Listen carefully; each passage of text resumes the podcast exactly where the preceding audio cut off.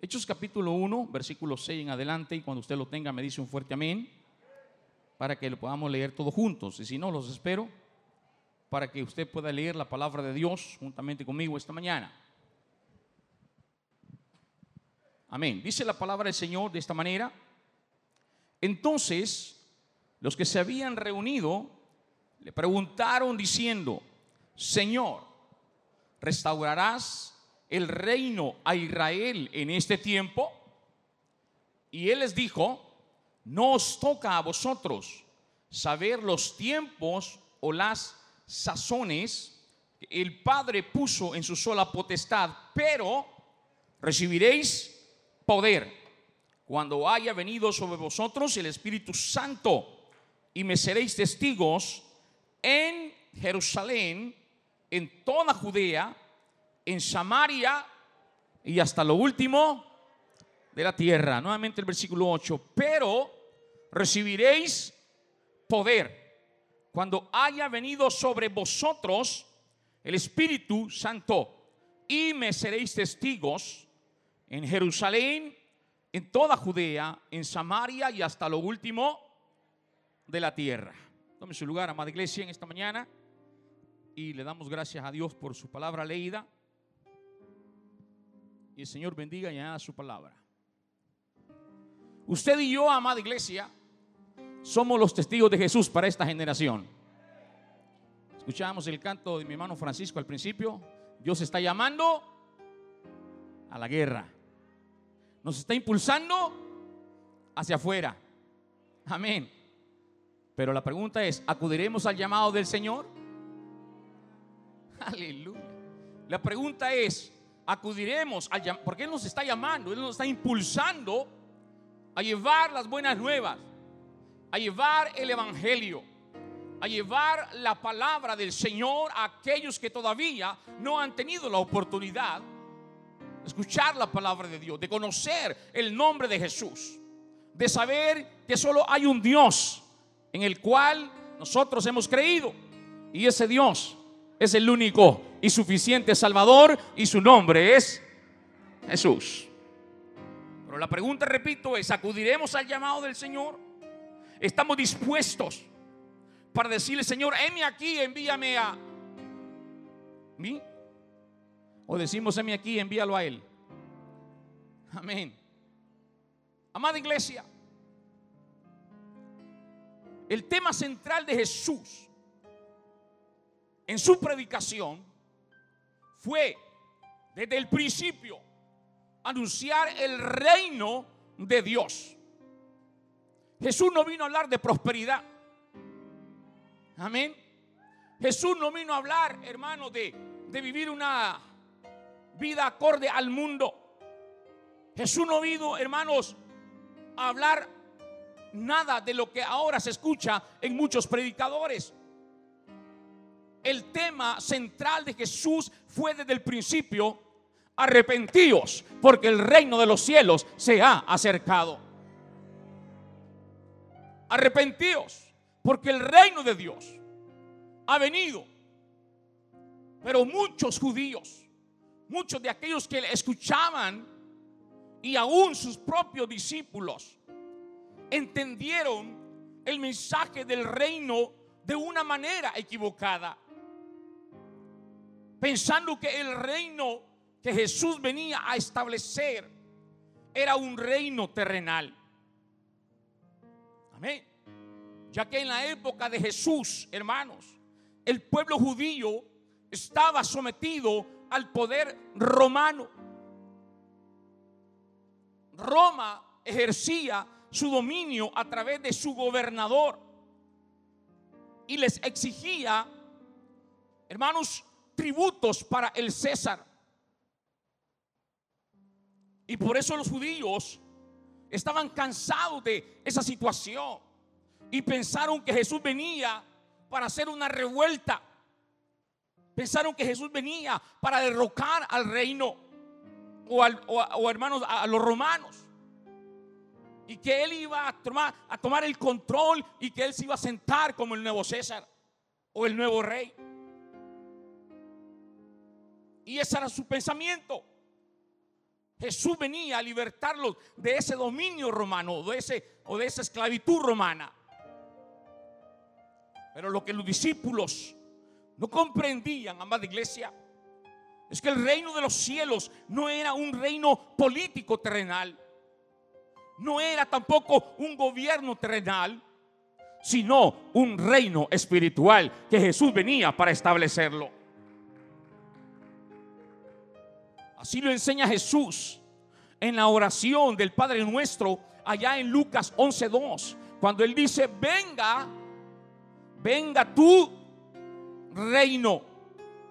Venga tu reino. Hágase tu voluntad, como en el cielo, así también en hágase tú, diga conmigo, hace tu voluntad, Señor." Amén.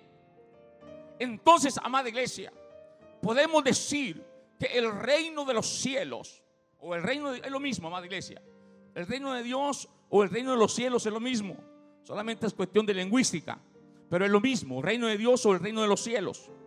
Podemos decir que el reino de los cielos, hermanos, es la voluntad de Dios, escuche bien, cumpliéndose tanto en los cielos como en la tierra el reino de los cielos o el reino de Dios es la voluntad de Dios cumpliéndose tanto en los cielos como en la tierra. Usted me pregunta, ¿y cómo se cumple la voluntad de Dios? ¿O cómo se cumple la voluntad de los cielos en la tierra? Se cumple por medio de todos los que tenemos a Jesús como nuestro rey en nuestras vidas la voluntad de Dios se cumple, amada iglesia, en nosotros los que tenemos a Jesús como rey de nuestras vidas. En otras palabras, el reino de los cielos es Dios reinando en nuestros corazones. Amén. El reino de los cielos somos nosotros porque Jesús es nuestro rey. Muchos creen que el reino de los cielos está allá, en el tercer cielo. Muchos creen que el reino de los cielos está allá, en la galaxia. No, amada iglesia. Tú y yo somos del reino de Dios. Tú y yo somos el reino de Dios, porque Jesús es nuestro rey. Amén. Y si no me creen, pues leamos la palabra de Dios veo algo incrédulos algunos. Dice la palabra del Señor en Lucas capítulo 17, versículo 20 y versículo 21. Oiga lo que dice el Señor. Preguntado por los fariseos, ¿cuándo había de venir el reino de Dios? Le respondió y dijo, el reino de Dios no vendrá con advertencia, ni dirán helo aquí o helo allí, porque he aquí el reino de Dios está entre vosotros. Aleluya. El reino de Dios está entre vosotros. Y esta mañana aquí está el reino de los cielos. Esta mañana aquí está el reino de Dios. Porque nosotros, dije, somos el pueblo del Señor Jesús. Y Él es nuestro rey. Y nosotros somos el reino de Dios.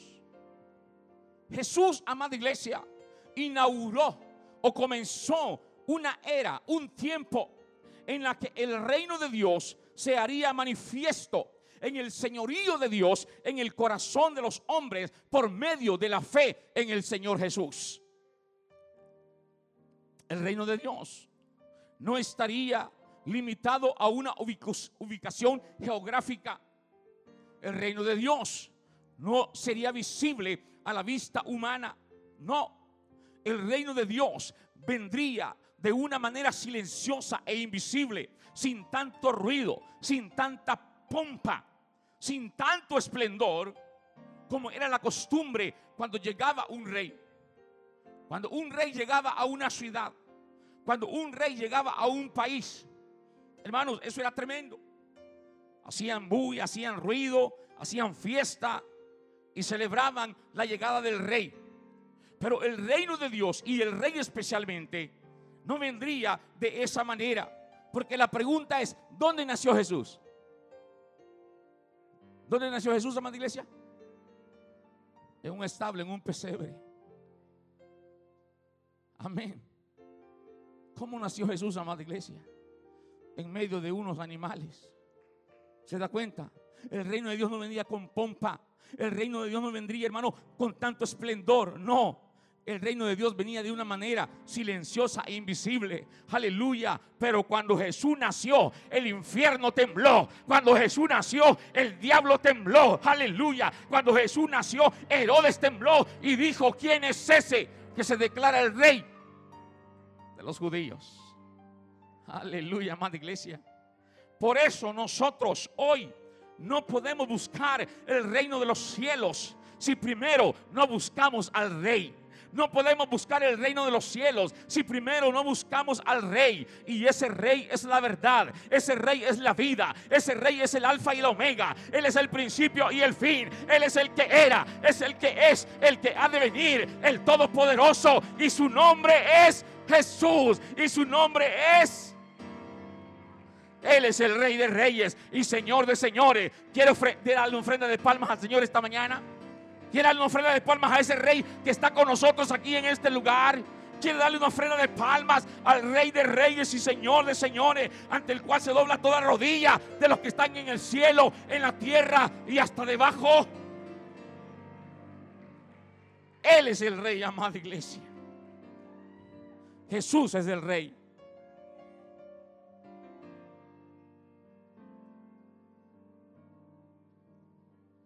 Dice el versículo 7 de Hechos, pues capítulo 1, 7.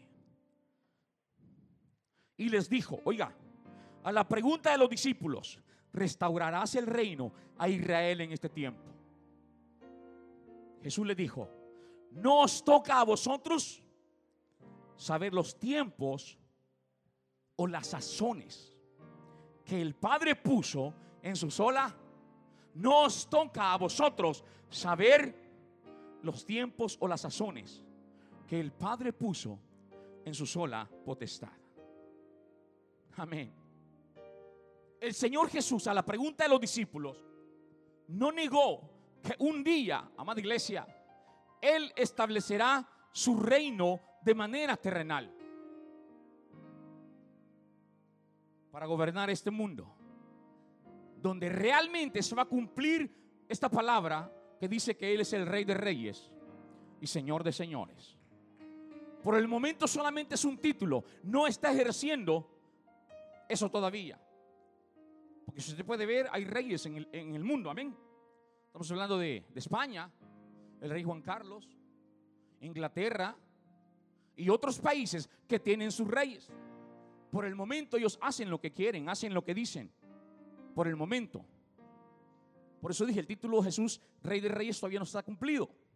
Pero vendrá el tiempo cuando Él establezca su reino de una manera terrenal para gobernar este mundo. Y escuche bien, amada iglesia, esos reyes, esos poderosos, esos señores tendrán que venir delante del trono del Rey de Reyes y Señor de Señores y postrarse delante de Él y reconocer que no hay más Rey que nuestro Señor Jesús, que no hay más Señor que nuestro Señor Jesús. Amén. Pero eso será en el milenio. En el milenio.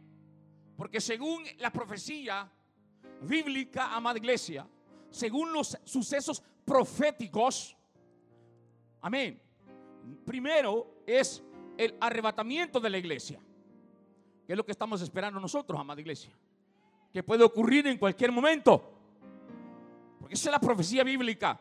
El siguiente evento profético o el siguiente suceso profético que esperamos nosotros, la iglesia del Señor, es el arrebatamiento de la iglesia del nombre de Jesús. Puede ser ahora. Aleluya. Puede ser más noche. Puede ser a la medianoche. Puede ser mañana en la madrugada. Que suene esa final trompeta. Aleluya. Y todos los que estemos listos y preparados, volamos para encontrarnos con nuestro Señor Jesús. Ese es el arrebatamiento o el rapto de la iglesia.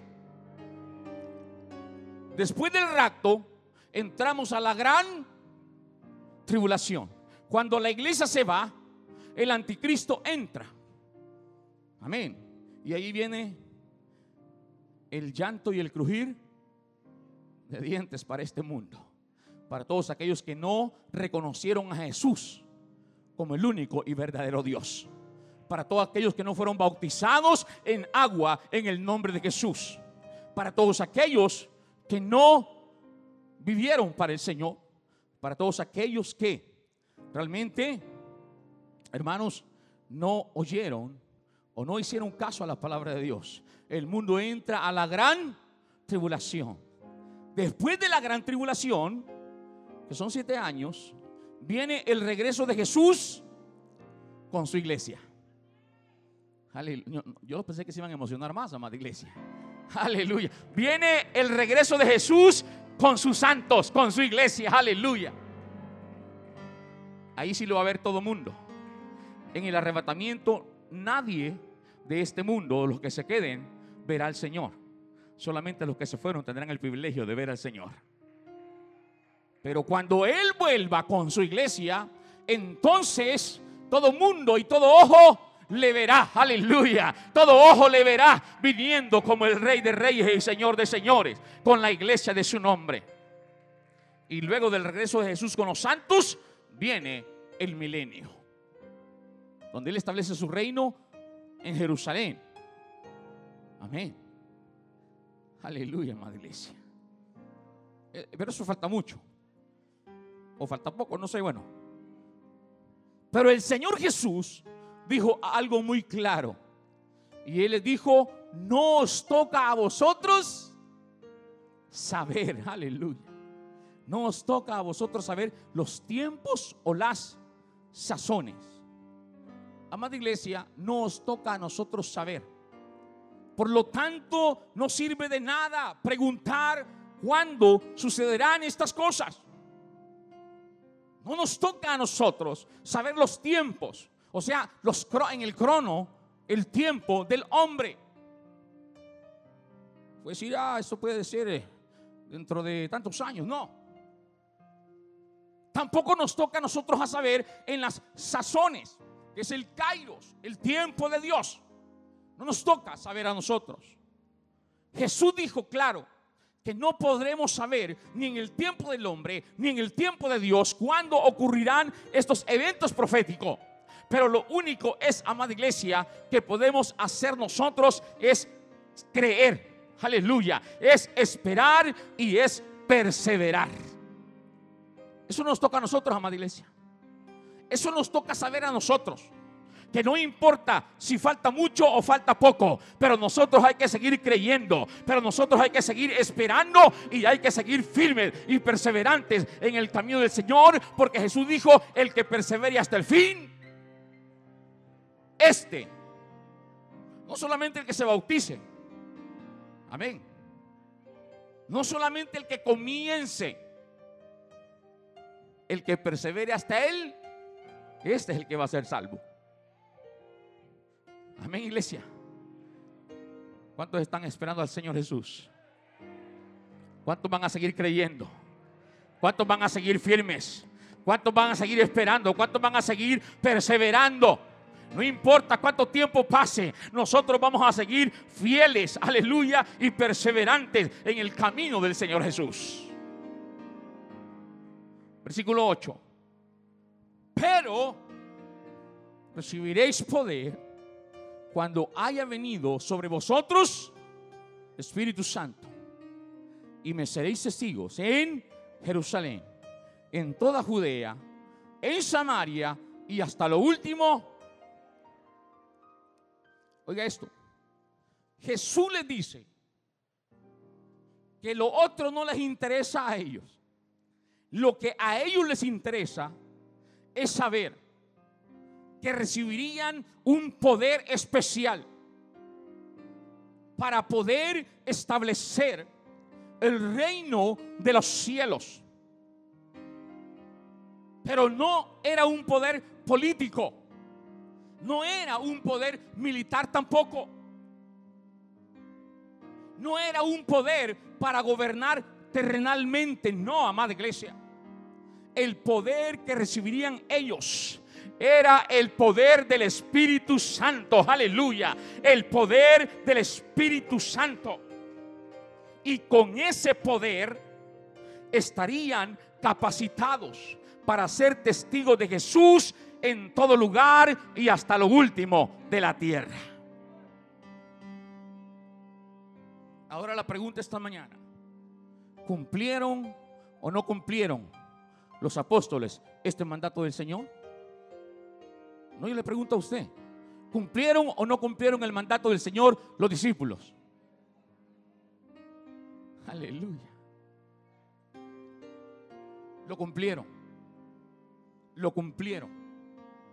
Porque dice la palabra del Señor allá en Hechos 2, que cuando aquellos 120, aleluya, estaban reunidos en el aposento alto, estaban así como estamos nosotros esta mañana en este lugar, aleluya y de repente, diga conmigo, de repente, aleluya, de repente algo comenzó a sonar ahí. De repente algo comenzó a moverse. Era el poder del Espíritu Santo que venía sobre aquellos 120 que estaban en aquel lugar. Y todos fueron llenos con el don del Espíritu Santo.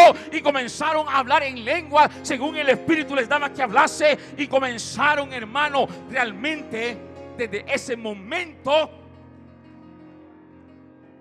¿A qué iglesia? Aleluya. Ellos estaban allá esperando esa promesa del Señor.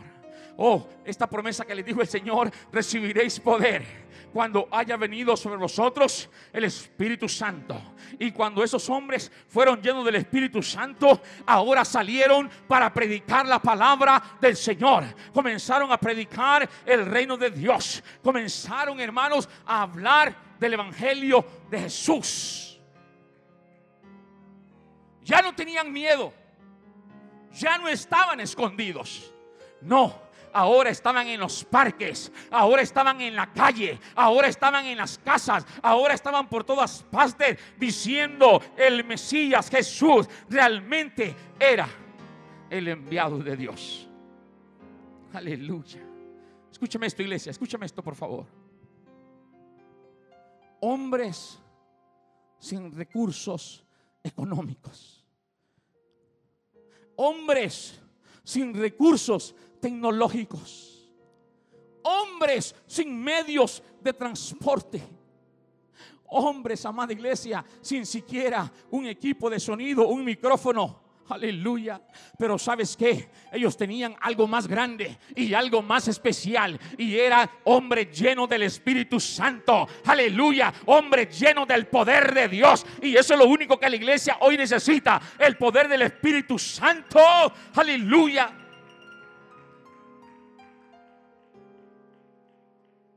¿Cuántos recursos tenemos nosotros ahora, amada iglesia? ¿Cuántos recursos tenemos la iglesia de hoy nosotros. ¿Y qué estamos haciendo con esos recursos? ¿Qué estamos haciendo con lo que Dios ha puesto en nuestras manos? ¿Cuántos evangelizan por el Facebook? ¿Cuántos hablan de Jesús en su Facebook?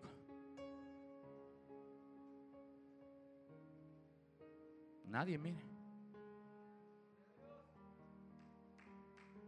Ese es un recurso. Pero lo agarramos para otras cosas. Amén, iglesia. Mas no sabemos, hermanos, que es un medio con el cual usted puede llevar el mensaje de Jesús, la palabra del Señor. Amén, hermanos. No me voy a meter a eso porque no quiero que salgan enojados. Pero estos hombres, sin tantos recursos, aleluya, sin estudios universitarios, sin estudios teológicos, pero lleno del Espíritu Santo. Lleno del poder del Señor, aleluya. Lleno de la unción de Dios. Y estos hombres comenzaron a predicar con poder y autoridad por todos lados y llenaron la tierra con el mensaje del nombre del Señor Jesús. Y si nuestro país, El Salvador, fuera lo último de la tierra, hasta aquí llegó el Evangelio que aquellos hombres comenzaron a predicar allá en Jerusalén. Porque aquí está la iglesia del nombre de Jesús. Aquella iglesia que nació en el día del Pentecostés. Y aquí estamos nosotros todavía, los verdaderos testigos del Señor Jesús, diciendo que Dios es uno y uno su Y que en otro nombre no hay salvación. Solamente en el nombre del Señor Jesús. Aleluya. ¿Se da cuenta? El poder del, del, Espíritu Santo lo que hace. Este versículo tiene varios puntos muy importantes que debemos tomar en cuenta, amada iglesia. Escúcheme, primero, el poder de predicar la palabra de Dios viene del Espíritu Santo. El poder de predicar la palabra de Dios viene del Espíritu Santo. No de nuestra capacidad humana. No de nuestra sabiduría humana tampoco. No del intelecto tampoco.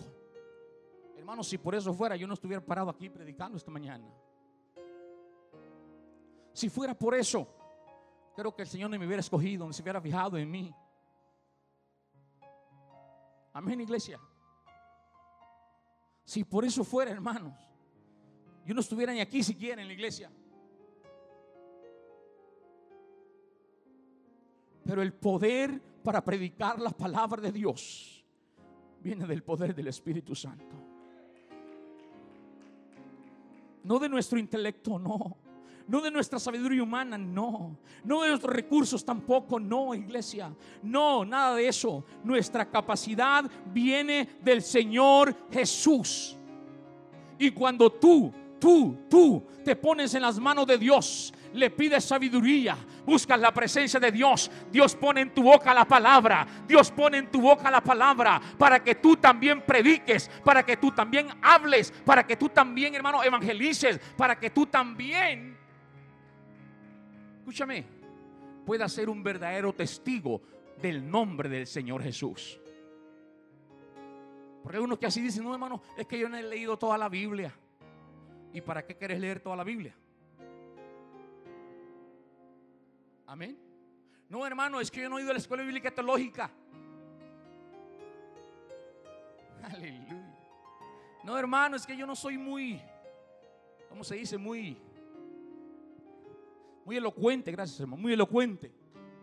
Es que no sos tú, no, eres tú hermano. No eres tú.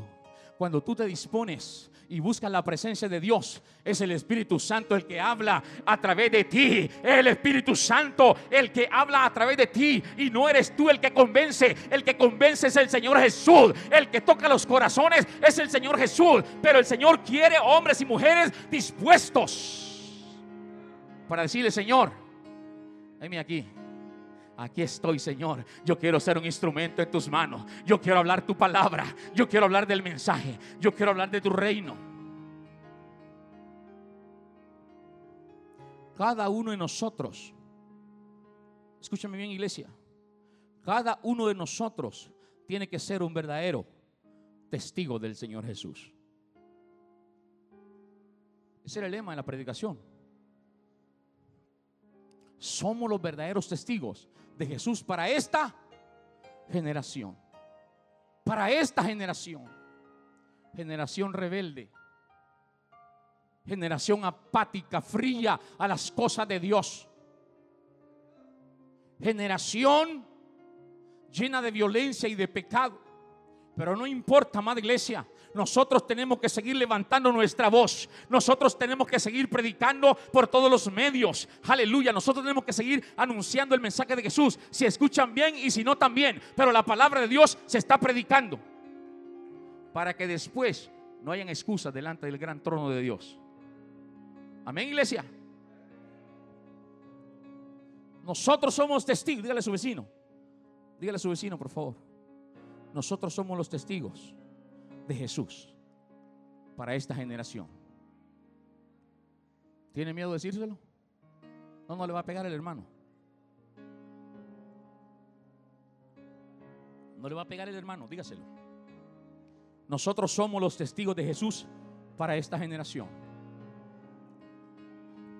¿Qué es un testigo, amada iglesia? ¿Qué es un testigo? Un testigo es alguien que está convencido de la veracidad de algo. Un testigo es aquel que dice, yo sé que esto es verdad. Un testigo es aquel que dice, es verdad, porque yo lo he visto. Un testigo es el que testifica. ¿Cuántos testigos hay aquí? Aleluya. ¿Cuántos testigos hay aquí? ¿Cuántos testigos del poder del Señor hay aquí?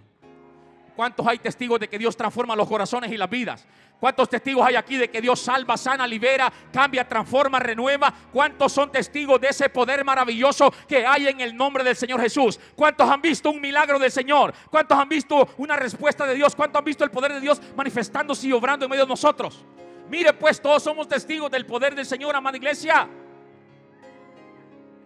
Somos testigos del Señor Jesús. Por ahí andan los testigos de Jehová. De Jehová. Testigos de Jehová, dice. Ellos son testigos de Jehová y andan hablando de Jehová. Y te llegan a tocar a las 5 de la mañana a la casa. Aleluya. Porque son testigos, andan testificando de, de Jehová. Pero nosotros no somos testigos de Jehová. Nosotros somos testigos del Señor Jesús, de ese Dios que tiene nombre, de ese Dios que tiene el nombre que es sobre todo nombre, ese Dios que nos ha dado ese nombre para esta dispensación, para esta generación, porque como dice Hechos 4:12, y en ningún otro hay salvación, porque no hay otro nombre, no hay otro nombre, no hay otro nombre dado a los hombres en el cual podemos ser salvos. Somos testigos de Jesús, amada iglesia. Entonces, demos testimonio, pues. Testifiquemos de Jesús, iglesia. Hablemos de Jesús. Hablemos de Jesús. Dígale a su vecino, hablemos de Jesús. Dígale, no hablemos del pastor. No hablemos del diácono. Dígale, no hablemos de la diaconisa. No hable de su hermano. Hable de Jesús, hable de Jesús, hable de Jesús, hable de Jesús, hable de Jesús, porque usted y yo somos testigos del Señor. Un testigo es alguien que da testimonio. ¿Está usted dando testimonio de Jesús? Hace unos años atrás aquí, hermano, teníamos el tiempo de, ¿se acuerdan? De testimonio. Y estábamos rogando aquí, hermano, ¿alguien tiene un testimonio? Y nadie se paraba. ¿Alguien tiene testimonio? Pero eso no son testimonios. Lo que damos aquí no son testimonios. Los que damos aquí son acciones de gracias. El testimonio lo damos allá afuera. El testimonio lo damos allá afuera. El testimonio lo das tú allá afuera. Amén. Y no solamente con predicar, no, con tu hablar, con tu vestir. Aleluya. Con tu vestir. Con tu hablar.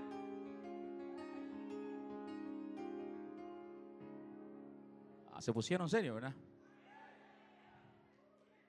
Porque así como te vistes aquí, tienes que vestirte allá afuera también. Porque aquí vas a andar arrastrando la falda y afuera vas a andar en pantalones.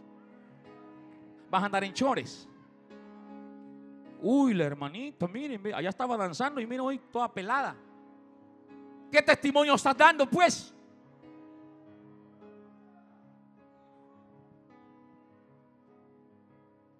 El hermano en la mañana está en el culto y en la tarde está en el estadio. Ey, ¿qué pasó? Aquí grita gol y ella dice aleluya.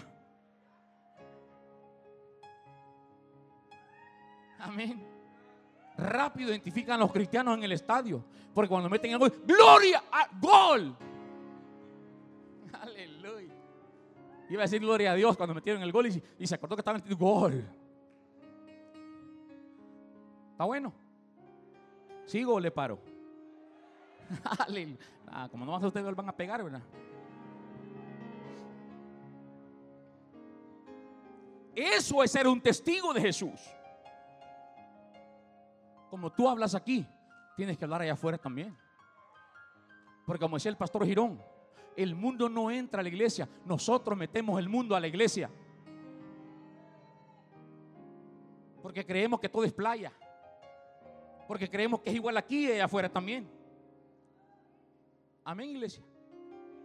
No, hombre, iglesia, nosotros somos la luz del mundo. Nosotros somos la sal de la tierra. Nosotros somos un pueblo especial y un pueblo escogido. Una nación santa. Bueno, ahí me quedo. Segundo, la palabra testigo en griego es martos, que en español significa mártir. Mártir.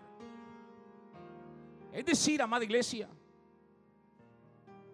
que debemos estar dispuestos. Esto es difícil de decirlo.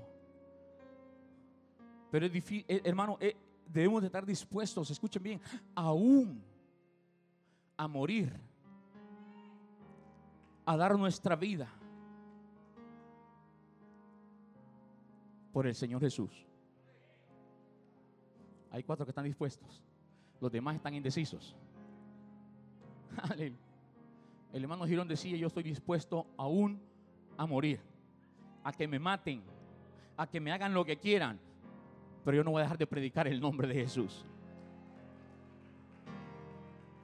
una vez, hermano, que en la radio él predicó bien fuerte. Entonces cuando comenzábamos, oye, la gente ya, ya, ya, ya está entendiendo. Pero cuando comenzamos, él dio una predicación, hermano, donde habló de María y, y se acabó a María. Cuando terminó de predicar, amada iglesia, escuche bien, de repente cayó una llamada, cayeron unas llamadas de esas viejas de dinero, ¿verdad? No sé si eran esposas de militares, pero no sé, la cosa es como ellos escuchan la radio le hablaron al director de la radio y dijeron, mire, por favor, dígale a ese pastor, aleluya, que no predique así, aleluya, que no nos hable de María, que no nos hable mal de María. Y le dijeron a mi papá, esa estaba la licenciada Voto de, de, de director de la radio.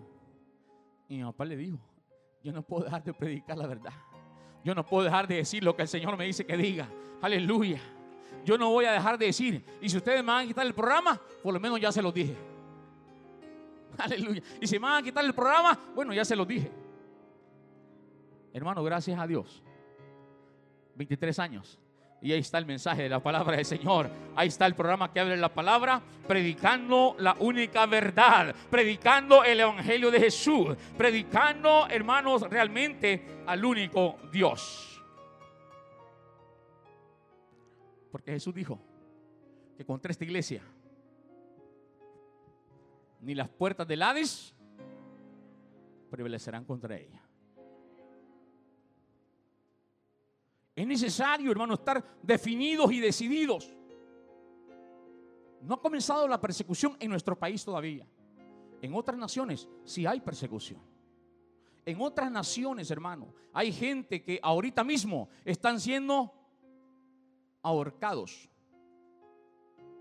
Están siendo decapitados. Están siendo quemados por su fe.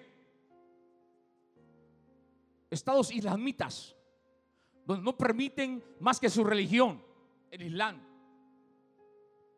Estados donde hay, hermanos, realmente dictadores, donde esto es lo que se hace y esto es lo que se hace. Vas a adorar a Buda, vas a adorar a Confucio, Hare Krishna.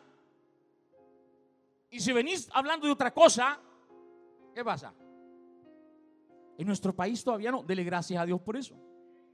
Pero eso no significa que pueda comenzar una persecución contra la iglesia del Señor Jesús. O contra el nombre de Jesús. Porque ahorita, hermanos, hay, se está confabulando el ecumenismo. El ecumenismo es hacer todas las religiones en una sola. Y eso también es parte del nuevo orden mundial que viene para este mundo. Alerta, iglesia. El nuevo orden mundial ya, está, ya entró. Escuche esto, hermano. El nuevo orden mundial ya entró. Donde habrá solo una moneda. Donde habrá una sola religión. Y donde habrá un solo rey o presidente. el anticristo. No sabemos, amada iglesia. Así como nos sorprendió el coronavirus. Amén, iglesia. Así como nos sorprendió el... Nadie, ¿Quién no esperaba el coronavirus? ¿Verdad que nadie? Pero te cayó. Y nos cayó. Nos sorprendió a todo el mundo, hermano. A los más preparados, a los países más desarrollados. Todo mundo arrodillado ante el coronavirus. Y no lo esperábamos, no decíamos nada. Lo mismo va a suceder con estas cosas. Lo mismo va a suceder con el arrebatamiento. Lo mismo va a pasar, hermano. También con esto. La persecución, yo decía, hermano, gracias a Dios porque nos podemos reunir en el templo, tenemos las puertas abiertas. Usted si quiere viene y si quiere no viene. Ah, y, y decir yo, hermano, tenemos sonido. Y gloria a Dios por eso. Y decía yo, hermano, hay países en el otro lado del mundo donde no se permite reunirse así como estamos nosotros. Es prohibido prohibidísimo. Si los encuentran así como estamos, le prenden fuego al templo y nos quemamos todos. En otro lado del mundo.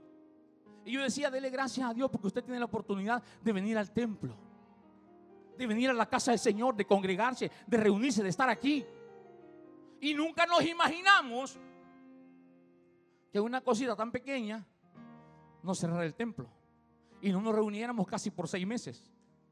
Bendito sea Dios que nos abrieron las puertas otra vez. Amén. Amén. Aunque sea domingo, podemos estar en la casa del Señor. Démosle gracias a Dios. Pero decía ayer en el programa, hermano, cuando usted tenga la oportunidad de congregarse, congréguese, por favor.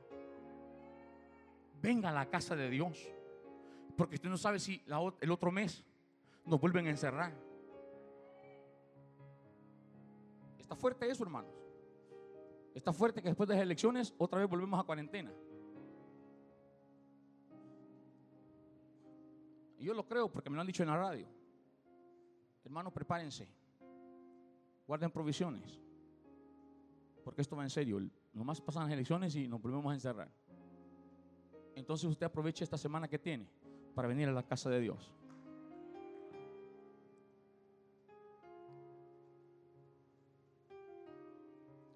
Nunca debemos negar la verdad del Evangelio de Jesús. Nunca debemos negar la sana doctrina. Nunca negar el nombre de Jesús. Nunca negar la doctrina del único y verdadero Dios que se nos ha revelado por medio de su palabra a nuestra vida. Ah, ah.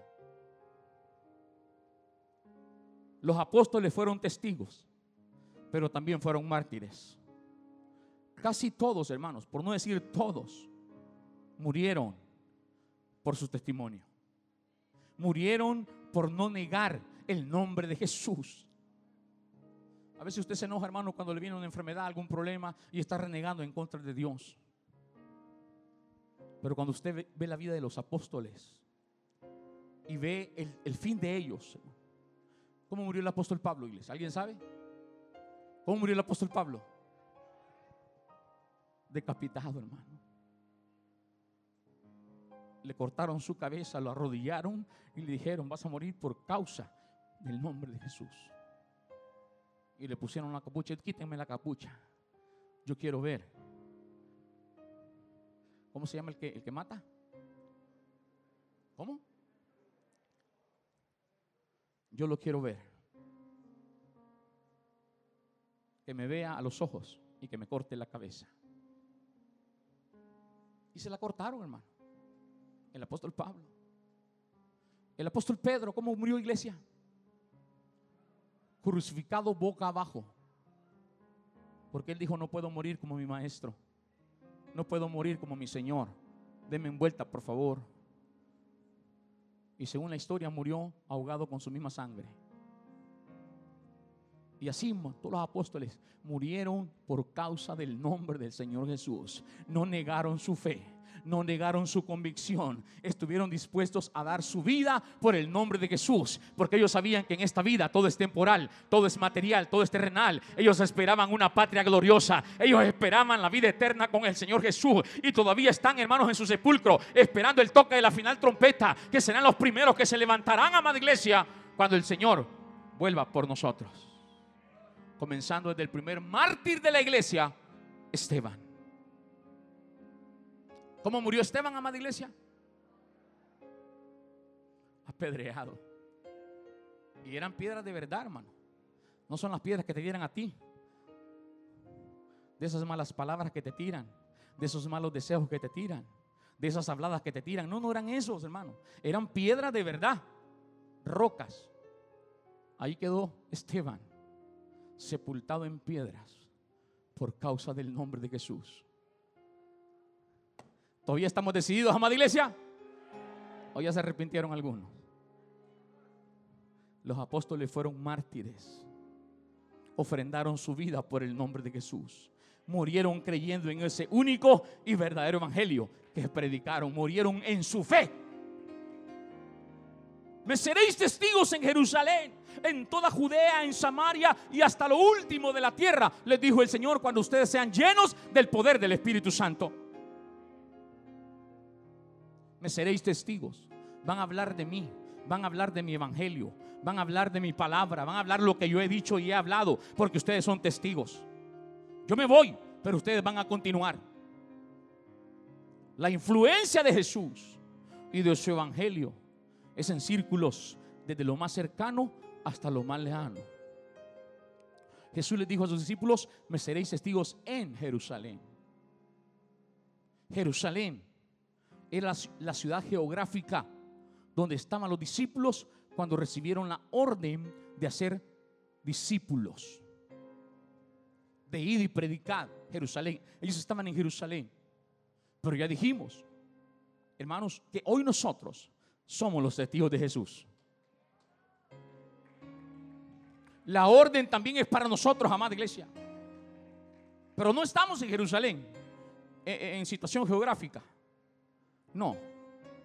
¿Qué significa Jerusalén para nosotros, amada iglesia? ¿Qué significa Jerusalén para nosotros hoy, amada iglesia? Jerusalén significa, escuche bien, para los oídos, por favor.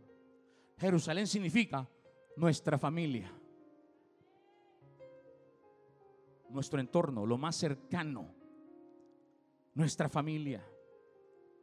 Porque quiero decirte algo, Dios está interesado en tu familia. Está interesado en nuestro hogar. Jesús le dijo a Saqueo, date prisa, desciende, porque hoy es necesario que poseyó en tu, en tu casa. También Jesús le dijo a Saqueo, hoy ha venido la salvación, hoy ha venido la salvación a esta casa. ¿A dónde envió Jesús a aquel hombre endemoniado gadareno después que lo liberó? Señor, permíteme, quiero ir contigo. Yo quiero ir a testificar y quiero ir a hablar de lo que tú has hecho en mí. Permíteme ir contigo a donde vayas. No. Vete para tu casa. Cuéntale a los tuyos cuán grandes cosas el Señor ha hecho contigo. Anda, a tu familia. Andale a tu mujer, andale a tus hijos, andale a tu vecindario. Y cuéntales, testifica lo que el Señor ha hecho. Aleluya por ti.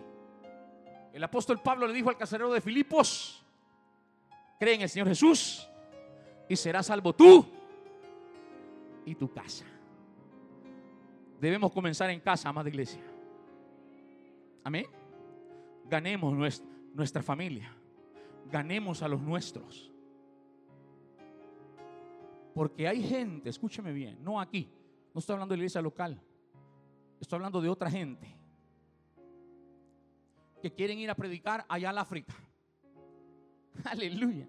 Quieren ir de misioneros y de evangelistas allá a Nigeria, a Zambia, a Chipre, allá, de lejos y no se han ganado los de su casa. Y no se han ganado su familia. Ah, pero quieren ir a evangelizar a los morenos allá. No estoy hablando de aquí. Dije de otros. No estoy hablando de ustedes, no, amada iglesia. Estoy hablando de los de allá. Que gente que, que se va de misioneros, entre comillas. Y se van allá, bien lejos. ¿Por qué no quieren testificar en su casa? ¿Será que no dan buen testimonio? ¿Serán que no viven lo que predican? ¿Por qué se quieren ir hasta allá?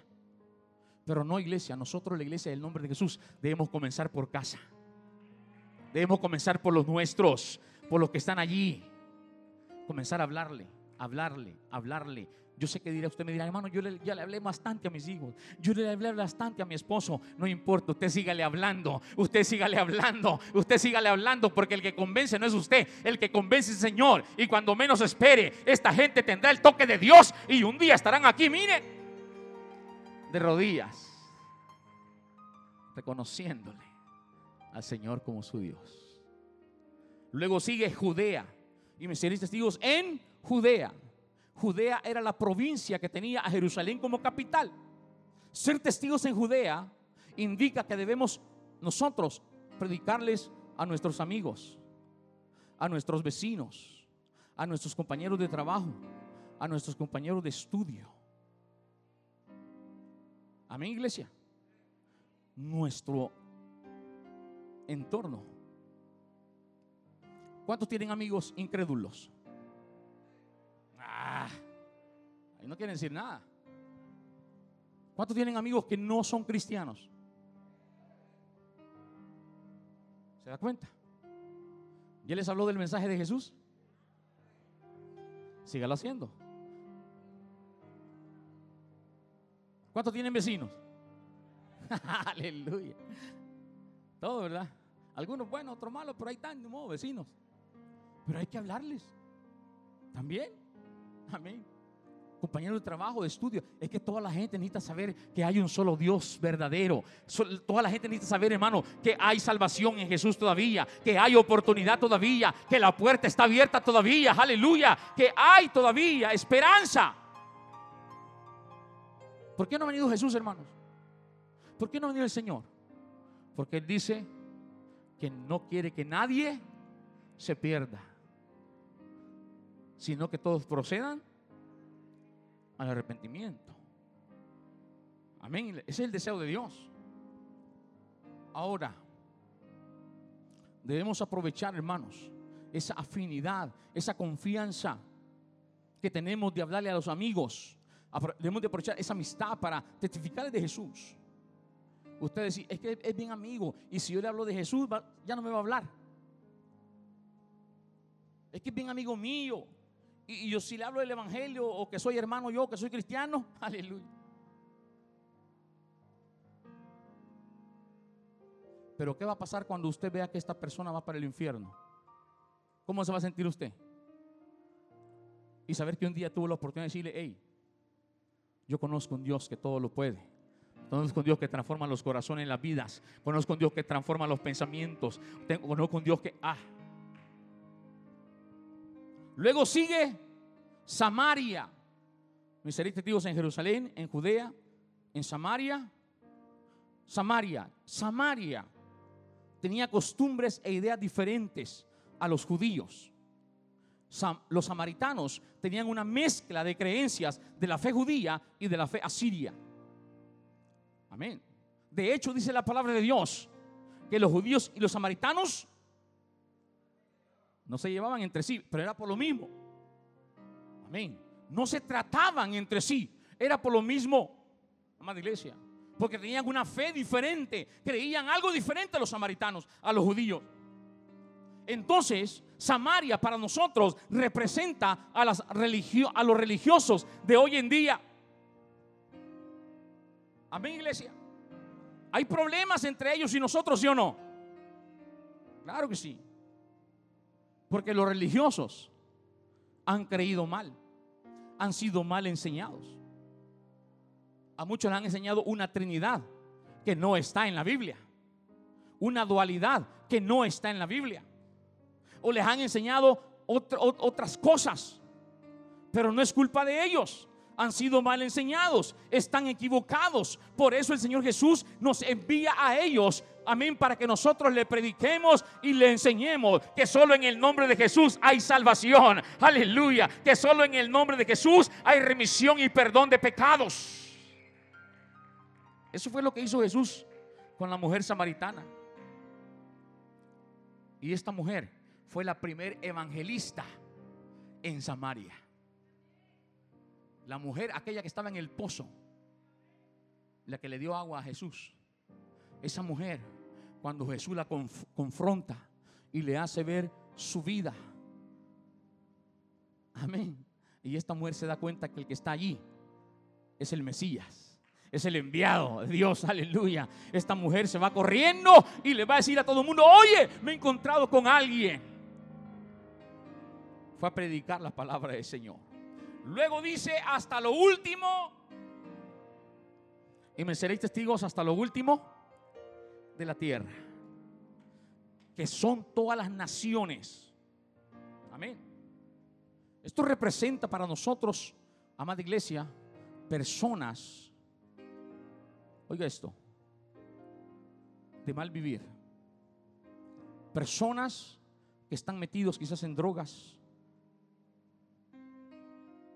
alcohol,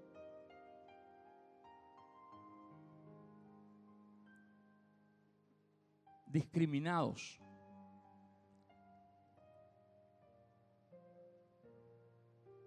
Pero el Señor nos envía a ellos también. A veces nos cuesta entender esto, amada iglesia. Cuando alguien entra por esa puerta,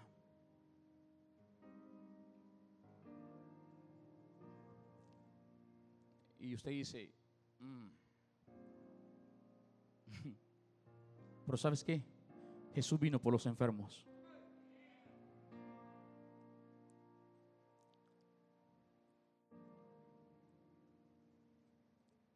Y es un gran testimonio, escuche esto, es un gran testimonio para la iglesia y para el mundo la transformación y el cambio que el Evangelio de Jesús hace en esta clase de personas. No vayamos muy lejos. Yo sé que aquí esta mañana hay hombres que vivían una vida alcohólica, metidos en la cantina, metidos en el bar, muchas veces durmiendo en las calles o tirados en las cunetas, donde todo el mundo pasaba y ah, bolo chuco, bolo arrastrado. Nadie lo quería, ni la familia, porque eso es lo que hace el vicio, el alcohol, las drogas, separan a la familia. Hombres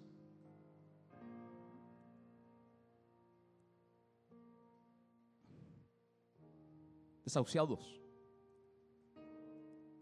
Pero un día, la misericordia de Dios llegó a sus vidas. Pero un día Aleluya, donde nadie quería llegar, llegó la mano poderosa del Señor.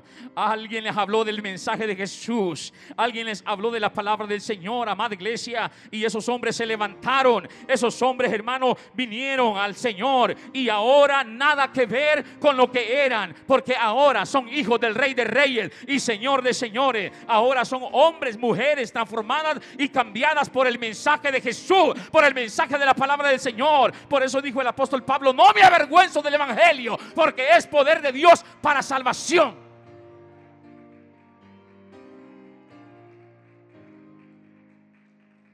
No, hombre. Si yo pusiera a testificar a muchos de ustedes acá, algunos se quedarán con la boca abierta.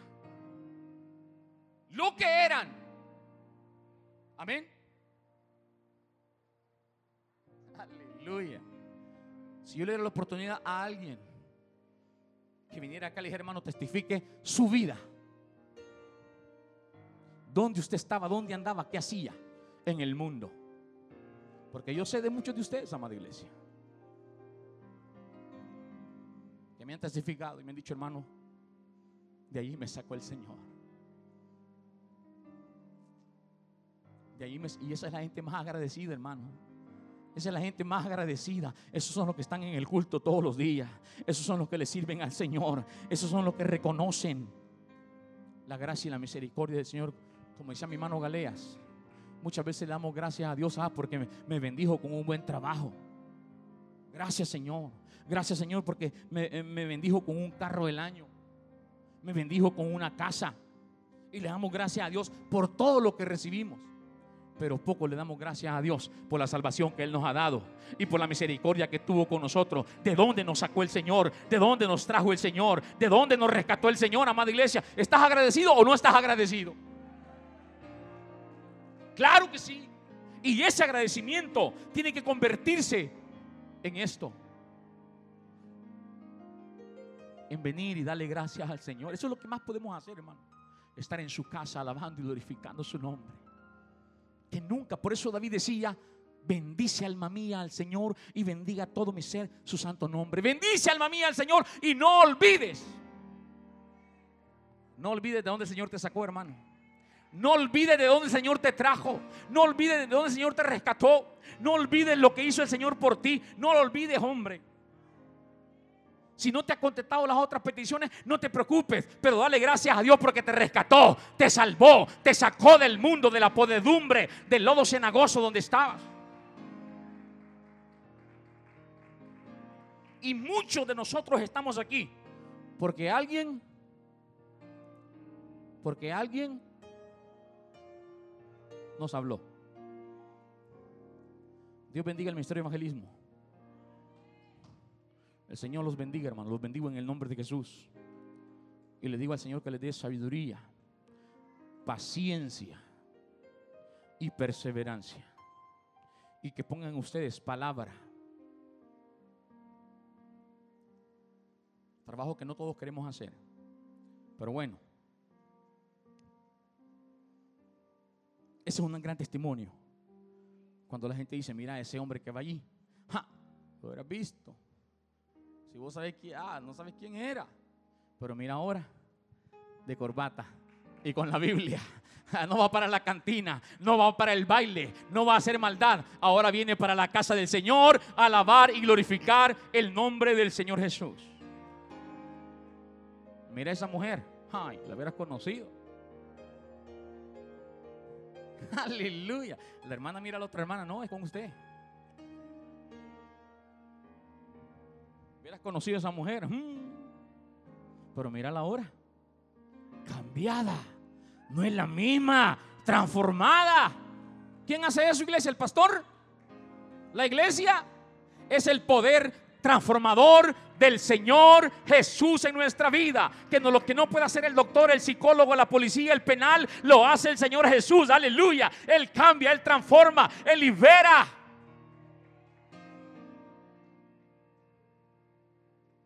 Pero la pregunta sigue. ¿Estamos siendo verdaderos testigos de Jesús? Ven, amada iglesia. Que el Señor nos ayude, amada iglesia. Porque estos tiempos que estamos viviendo ya no es para que sigamos perdiéndolo.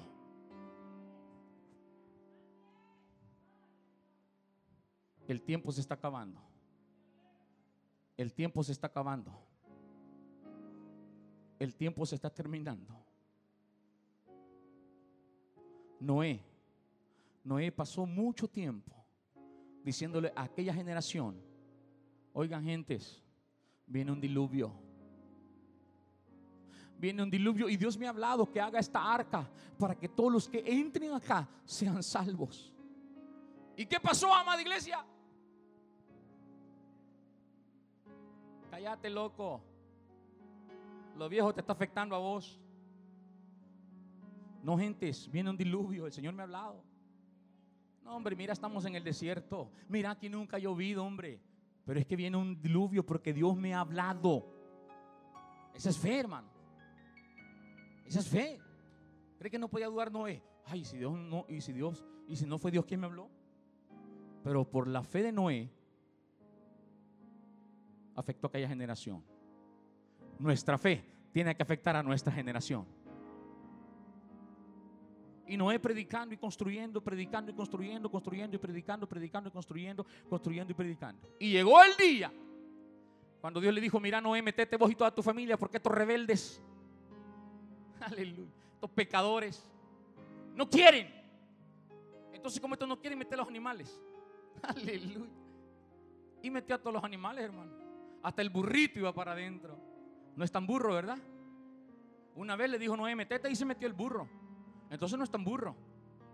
Y aquel inteligente, aquel sabio, aquel, no, yo no quiero. ¿Y qué pasó, amada iglesia, cuando Dios le dijo, y cuando Dios cerró la puerta? Ah, y comienza a llover. Y comienza a llover y no paraba. Ahora sí, dijeron ellos, ¿verdad? Y salieron corriendo al arca y le tocaban a Noé, Noé, ábrenos, ábrenos Noé, nos estamos ahogando, ahora sí te creemos. Ahora sí, ¿verdad? Antes no, ahora sí. Y dijo Noé, lo siento. Primo, lo siento. Tío, lo siento. No les puedo abrir porque no soy yo el que abre. La puerta la cerró Dios y no puedo abrir